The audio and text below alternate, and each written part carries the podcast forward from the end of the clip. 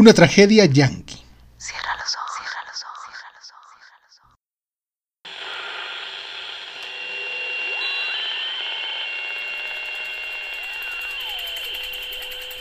Estás escuchando, Crónica, Crónica, Crónica el lugar, el lugar donde, donde entra por tus oídos. Entra por tus oídos.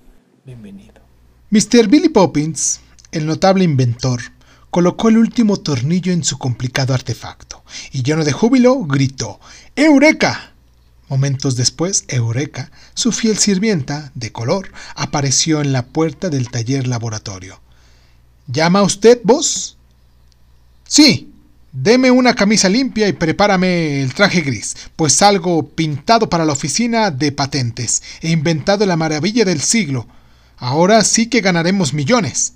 Pues aparte usted de ahí 50 dólares que el tendero ha venido ya tres veces a cobrar y el lechero dice que si no le pagamos llamará a la policía. Informa a esos fenicios que le pagaremos con creces. La última vez que le dijimos eso, contestaron que mejor les pagara con billetes del Banco de América. Sus deseos serán complacidos, sonrió Mr. Poppins. Mi nuevo invento producirá chorros de billetes. Edison se va a poner verde de envidia. Ahora haz lo que te he ordenado, pues no tengo ni un minuto que perder. Yes, boss. La negra Eureka salió trotando de las habitaciones interiores. Era el final de una década de los 20 y a pesar de que ya habían iniciado la terrible depresión económica, los caballeros aún gastaban cuellos altos y almidonados, que se tardaban media hora en ajustar a la tirilla de la camisa. Eureka dispuso todo sobre la cama, mientras su patrón, el notable inventor, radiante de felicidad, se limpiaba las manos con un trozo de estopa empapado en gasolina. Después de una espera de dos horas, Mr. Billy Poppins fue recibido por el director de la oficina de patentes, que de tanto verlo ya lo trataba como si fuera de la familia. Hola, mi querido Arquímedes, saludó con sorna.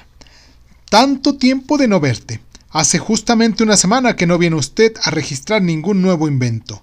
Mr. Billy Poppins colocó cuidadosamente su artefacto sobre el escritorio del director y quitó la envoltura de papel de estraza que lo cubría cual divino tesoro. He estado dando los últimos toques a mi último hallazgo que, a no dudarlo, está llamado a revolucionar la historia del mundo. ¡Caramba! ¿Se trata por ventura de algún aparato que marche sin electricidad, vapor o combustible? Algo mejor, sonrió Mr. Billy Poppins misteriosamente. ¿Acaso ha descubierto usted un sustituto del pan nuestro de cada día? Aún mejor. ¿O de la goma de mascar?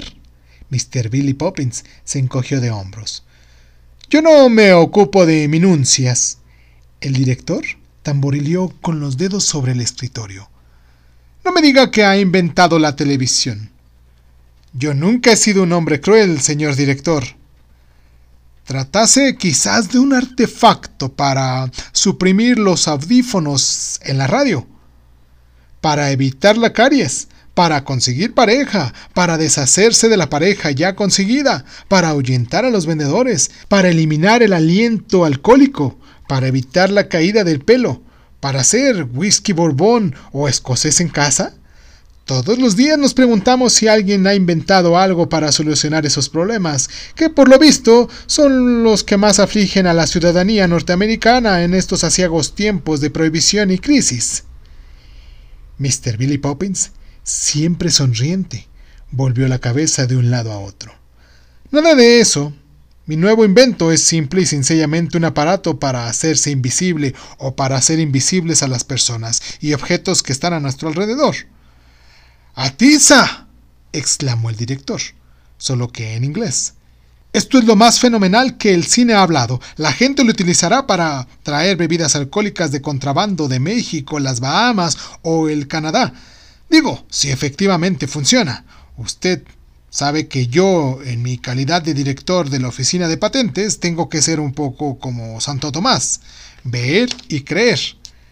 Claro que funciona. Mr. Billy Poppins oprimió un botón del artefacto e inmediatamente desaparecieron ambos, así como el director y su escritorio. ¿Ve usted? se oyó la voz del notable inventor llena de euforia. Al contrario, no veo nada, solo las paredes, replicó la otra voz. Le dije que se trataba de una maravilla. ¿Y ahora cómo se hace para volver a ser visibles? Eso es lo único que me falta por inventar, repuso Mr. Billy Poppins. Más, desgraciadamente, ya no pudo inventarlo, pues el director de la oficina de patentes, a tientas, tomó el invisible artefacto y se lo estrelló en la invisible cabeza. La oficina de patentes también quedó acéfala, pues nadie más volvió a ver al escéptico funcionario.